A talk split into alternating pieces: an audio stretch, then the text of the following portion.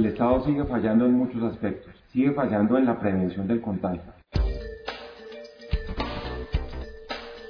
Venga y le cuento. Historias de salud, con las voces de sus protagonistas. Venga y le cuento. Este podcast de la Fundación IFARMA se graba el 9 de octubre de 2020. En este momento hay 97 personas contagiadas de COVID. Estos internos están revueltos con internos no contagiados. No hay carpas militarizadas como lo dice la ministra de Justicia.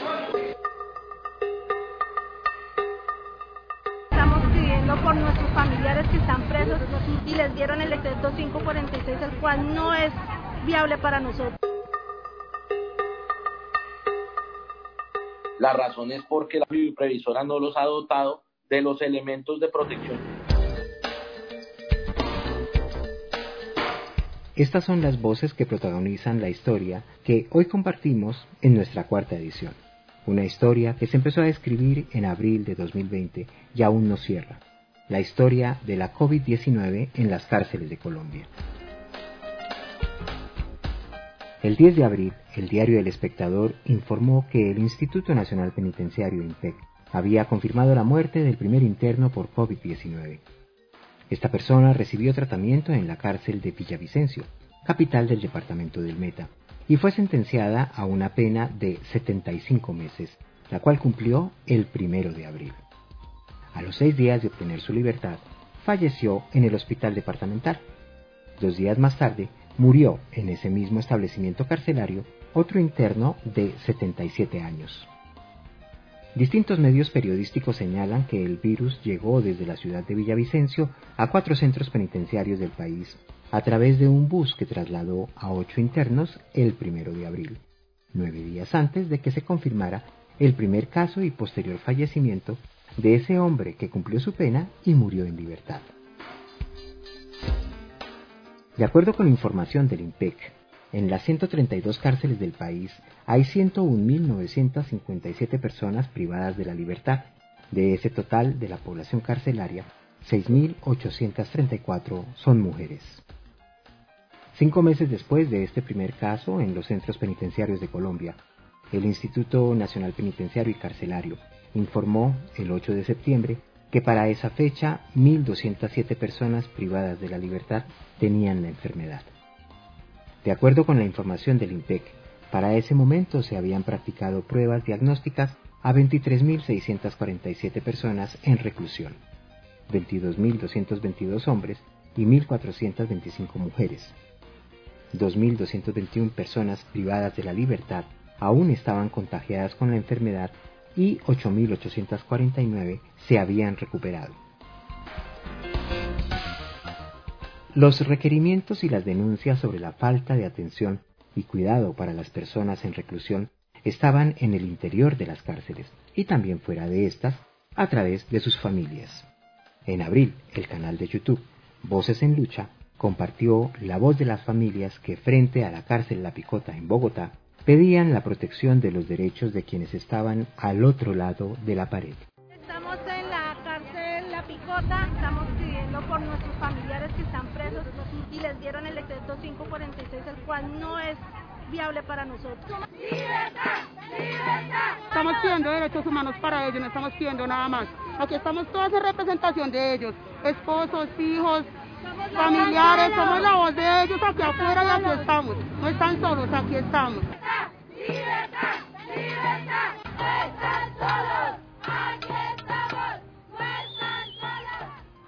En mayo, durante una sesión de la Asamblea Departamental del Meta, el director de la cárcel de Villavicencio, Miguel Ángel Rodríguez, habló de las condiciones en las que trabaja el establecimiento carcelario.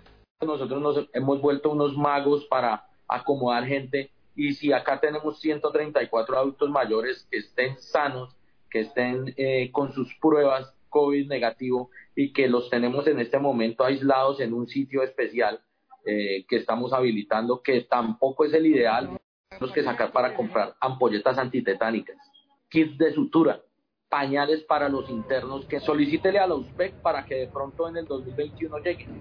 a hoy están ejecutando obras del 2016. Entonces, el muro se cayó y se volvió la prioridad eh, porque han renunciado los médicos y los enfermeros. La razón es porque la previsora no los ha dotado de los elementos de protección. Ese mismo mes, el corresponsal del diario El Tiempo, en Villavicencio, visitó la cárcel de esa ciudad para dialogar con los reclusos y conocer la situación desde su perspectiva. El periodista encontró en ese centro penitenciario una condición de hacinamiento que no facilitó el manejo de la COVID-19. La capacidad del penal es de 860 reclusos y al momento de la visita allí se encontraban 1.738 personas privadas de la libertad, es decir, un poco más del doble. ¿Qué le contaron los reclusos al periodista? Estos internos están revueltos con internos no contagiados, no hay carpas militarizadas como lo dice la ministra de Justicia, el Estado no ha tomado eh, medidas extremas contra esta situación de la pandemia de COVID-19, la ministra de Justicia está saliendo a decir por los medios de comunicación que tiene todo adecuado cuando eso no es así. Nosotros desmentimos tal versión de esta señora ministra de Justicia. Un mes después del inicio de la historia de la COVID-19 en las cárceles del país, el periódico El Espectador informó que según datos obtenidos por la organización no gubernamental Temblores y FESCOL, el IMPEC dispone de 512 enfermeras y auxiliares de enfermería en todo el país para atender a la población privada de la libertad que se encuentra recluida en los 132 establecimientos a cargo del Instituto Nacional Penitenciario cifra que según el director de la entidad es de 101.957 personas. En otras palabras, cada enfermera tiene a su cargo 199 personas. Aquí es importante precisar que si la persona privada de la libertad está afiliada al sistema de salud, la empresa prestadora de servicios de salud, EPS, asume la responsabilidad de su cuidado y atención. El IMPEC solo es responsable de la atención en salud de las personas privadas de la libertad no aseguradas.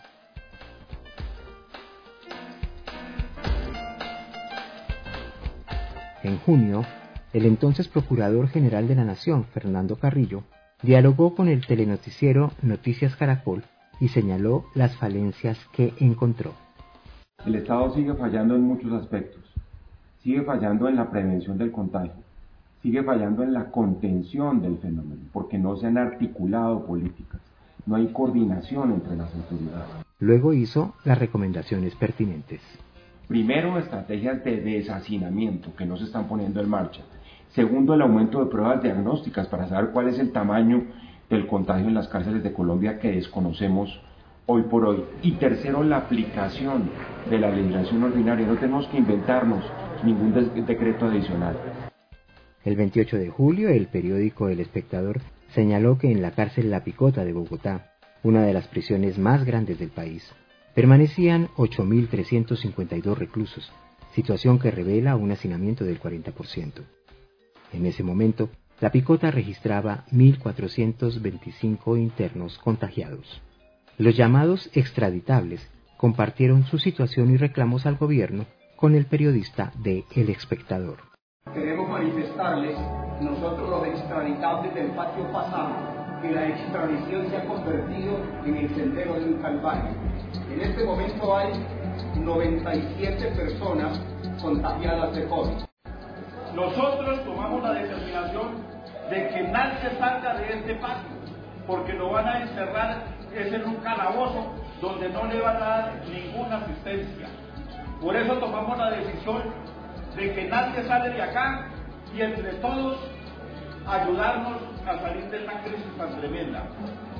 En esa visita del periódico al centro penitenciario, el excomandante paramilitar José Helves Albarracín denunció la ausencia de atención médica y el incumplimiento de las instrucciones que dio la Corte Suprema de Justicia. Hoy me veo penosamente contagiado del COVID-19, al igual que 96 compañeros que se encuentran aquí atrás mío los cuidados paliativos como tal que ordenó para con nosotros la Corte Suprema de Justicia y que estamos en calidad de guardados y sindicados por, por gobiernos que nos han pedido extradición, no hemos tenido ninguna ayuda médica como tal. Hasta hoy solo han venido y nos han dado tapabocas y gel. El resto de medicina que nosotros hemos comprado de nuestro propio pecunio y el de nuestros familiares, ni siquiera lo dejan entrar allá afuera para poder nosotros mismos curarnos de este virus que nos está afectando. El impacto de la COVID-19 llegó a cárceles de distintas regiones del país. Para el mes de julio registraron un significativo número de casos los centros penitenciarios de Bogotá, el Espinal en el departamento del Tolima, la cárcel de Pasto al sur del país en el departamento de Nariño y las cárceles de Cali, Valledupar, Santa Marta y Montería. En la primera semana de agosto, el periódico El Tiempo informó que para ese momento el total de casos registrados en las cárceles del país fue de 7.441, de los cuales 4.247 se recuperaron. Estas cifras incluyen reclusos y trabajadores del INPEC. El diario precisó que para la primera semana de agosto, la cárcel La Modelo de Bogotá era la que registraba más casos activos y le seguía la cárcel de mujeres El Buen Pastor. El 30 de septiembre, el Instituto Nacional Penitenciario y Carcelario anunció que reactivará los permisos de 72 horas al mes para las personas privadas de la libertad. De acuerdo con la instrucción del INPEC, los establecimientos que adecuaron espacios de aislamiento para la cuarentena programarán la reactivación de los permisos, los cuales serán otorgados por una autoridad judicial.